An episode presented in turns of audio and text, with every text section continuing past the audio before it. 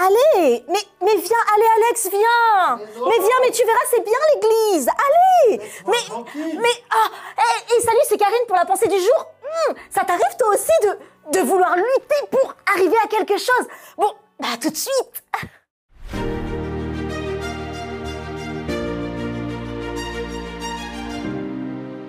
La pensée du jour se trouve dans Zacharie 4, verset 6.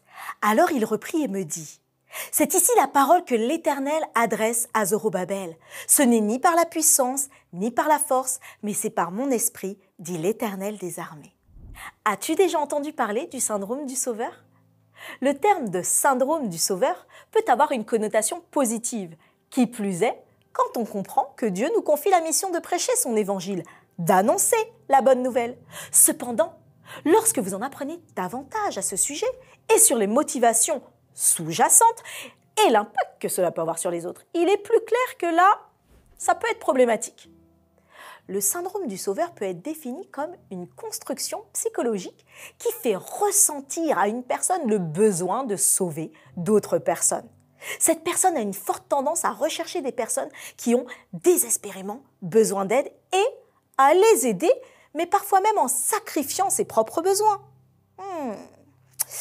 Comment savoir que dans telle situation ou dans telle autre, finalement, tu n'es plus simplement un disciple, mais tu agis comme le sauveur, ou tu veux devenir leur sauveur Nous savons que nous agissons par la puissance de Dieu et que c'est lui, Dieu, qui fait les choses. Mais alors pourquoi parfois nous nous battons ainsi avec l'autre pour asseoir une position, pour expliquer une idée, pour forcer l'autre à faire des choses?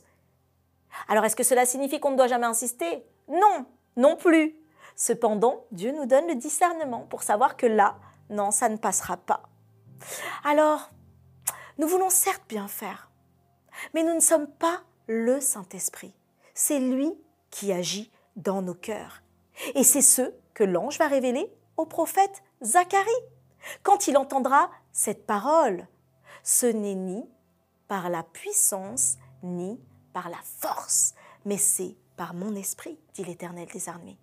Ce verset met l'accent sur l'importance de s'appuyer sur la puissance de l'Esprit de Dieu plutôt que de s'appuyer sur nos propres forces ou nos capacités.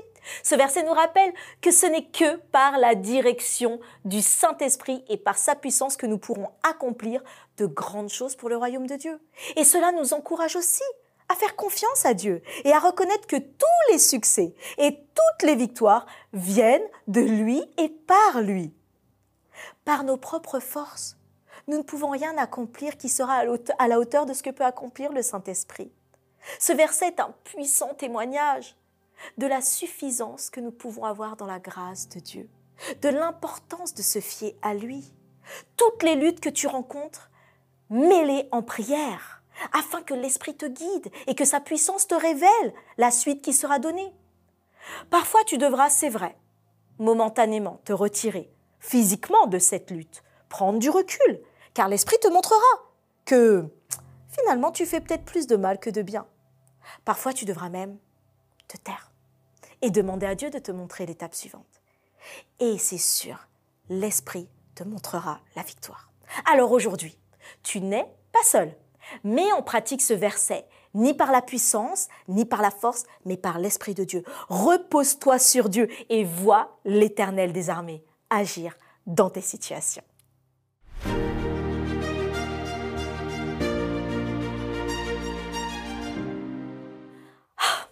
Que c'est bon. Moi, ça me soulage de pouvoir m'appuyer sur Dieu. Et on a un petit coucou à faire. Alors, salut Christianise, salut Sohopra, salut Nelson, Elodie, Muriel, Madeline, Bélise, Elire et Chris. Ça fait plaisir de vous avoir avec nous. Et oui, on essaiera de faire des petites salutations comme ça. Ça t'a fait du bien? Pense à le partager. Merci d'être avec nous. Pense à t'abonner parce que ça nous permet de plus le diffuser. Et rendez-vous demain pour une nouvelle pensée du jour.